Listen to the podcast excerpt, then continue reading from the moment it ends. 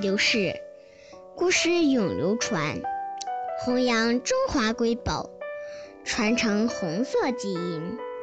我是中华少儿故事大会讲述人段博鑫，一起成为更好的讲述人。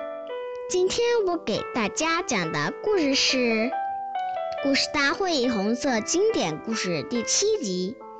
刘少奇和一盘鸡蛋的故事。有一次，中原局王国华同志的母亲来到竹沟探望儿子，带来了几十个鸡蛋。王国华把鸡蛋分作两份，一份送给卫生处，给了伤员；一份送给刘少奇的爷爷补身体。秦武秦武公这次没有告诉刘爷爷，就炒了盘鸡蛋，多了一个菜。刘爷爷立即就问原理缘由，警卫员只好说是王主任送来的。刘爷爷说：“怎么不给我说一声就多加菜？”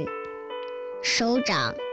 你的身体越来越瘦，不，我觉得我感觉很好。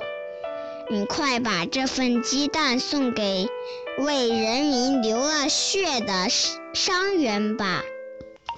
感谢大家收听，我们下期再见。